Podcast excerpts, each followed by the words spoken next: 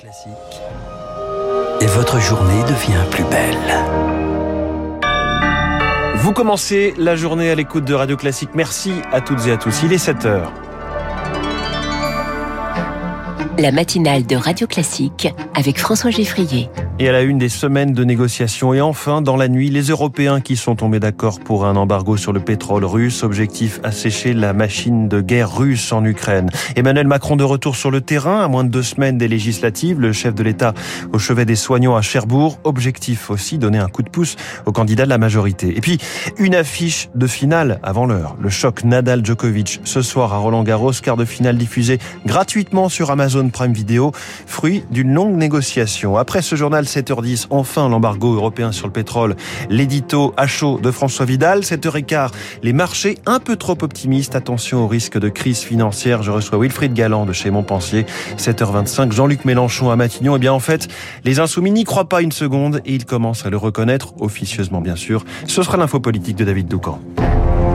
Radio classique. Lucille Bréau, c'est l'information de la nuit. Les dirigeants de l'Union européenne sont enfin tombés d'accord euh, pour un embargo européen sur le pétrole russe. Les 27 vont stopper 90% de leurs importations d'ici la fin de l'année via un embargo progressif. Dans un premier temps, cela concernera le pétrole transporté par bateau, soit les deux tiers des achats. L'extension de l'embargo aux livraisons par oléoduc sera discutée plus tard. Un accord après des semaines de négociations salué cette nuit par la présidente de la Commission, Ursula von der Leyen. Nous avons eu des uh, discussions efficaces cette nuit. Uh, Je suis heureuse que les leaders aient réussi à se mettre d'accord sur le principe d'un sixième paquet de um, sanctions. Uh, Nous allons finaliser l'arrêt de 90% des importations de pétrole russe d'ici la fin de l'année. C'est une avancée um, importante. Il reste 10% sur lesquels nous discuterons prochainement.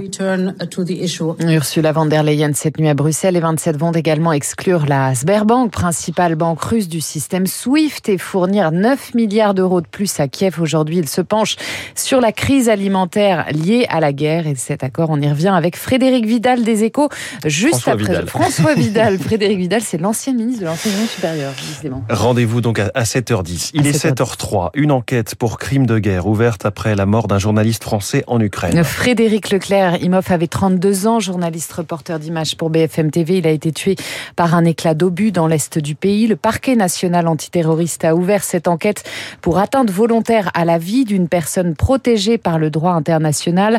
Lui et son équipe couvraient une évacuation humanitaire près de Sieverodonetsk sur un axe stratégique de la bataille du Donbass, Marc Tédé. Alors que les troupes russes progressent dans le centre de Severodonetsk, la route sur laquelle Frédéric Leclerc-Imhoff a été tué hier est actuellement le seul lien entre cette ville quasi assiégée et les zones toujours sous contrôle ukrainien.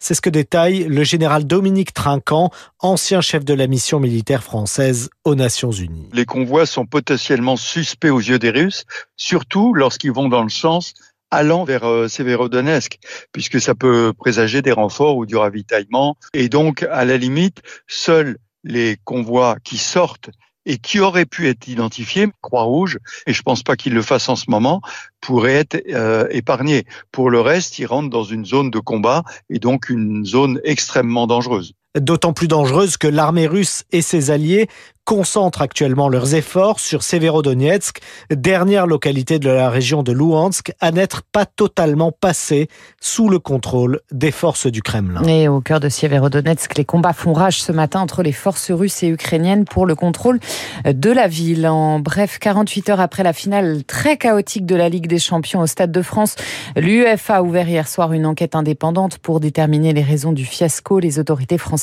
continuent d'incriminer une fraude massive au faux billets.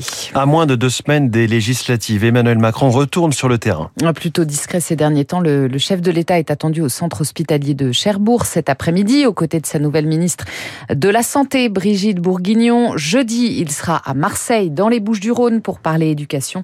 Un coup de pouce discret au candidat de la majorité, Victoire Fort. On est sur un faux plat, décrypte un proche de l'Élysée. Sur le terrain, les électeurs ne sont pas réceptifs. Ils saturent, poursuit-il. Depuis de très longs mois, la majorité fait le pari qu'une campagne très courte leur est favorable, mais il y a eu des imprévus. Un gouvernement qui a tardé à se constituer, un début de quinquennat éclipsé par le cas Abad, et maintenant des images de chaos aux abords du Stade de France. Alors il est temps de relancer la machine au moins un peu. Si on arrive à 50% d'abstention, ce serait pas mal, déduit une candidate à sa réélection. Et dans cette course au ralenti, la majorité table sur un effet repoussoir de Jean-Luc Mélenchon pour gonfler son score. Les électeurs de droite vont voter pour nous dès le premier tour avant un candidat. L'enthousiasme de 2017 est loin et si peu de marcheurs doutent du résultat du mois de juin, le scénario d'une victoire sur le fil du rasoir, grâce aux alliés du Modem et d'Horizon, est devenu un pis-aller. Emmanuel Macron au chevet des soignants cet après-midi, alors que dans le Parisien ce matin, 75 d'entre eux, soignants en unité psychiatrique, adressent un SOS à sa première ministre, Elisabeth Borne. Il lui demande des postes, je cite, pour éviter le naufrage. La pandémie a dramatiquement aggravé l'engorgement des urgences psy. Au procès de la catastrophe de Bretigny-sur-Orge, parole aux victimes. À partir d'aujourd'hui, une quarantaine de rescapés vont se succéder à la barre jusqu'à lundi. Nadal, Djokovic, c'est le choc du jour à Roland Garros. Le quart de finale tant attendu est programmé ce soir sur le Central à 20h45. Une finale avant l'heure diffusée gratuitement sur Amazon Prime Video. Un compromis au détriment de France Télévisions, le diffuseur historique du tournoi qui espérait bien récupérer l'affiche. Mais pour Christophe Le Petit, économiste du sport, eh bien, il va falloir s'habituer à voir ce type d'événements sportifs sur des diffuseurs payants.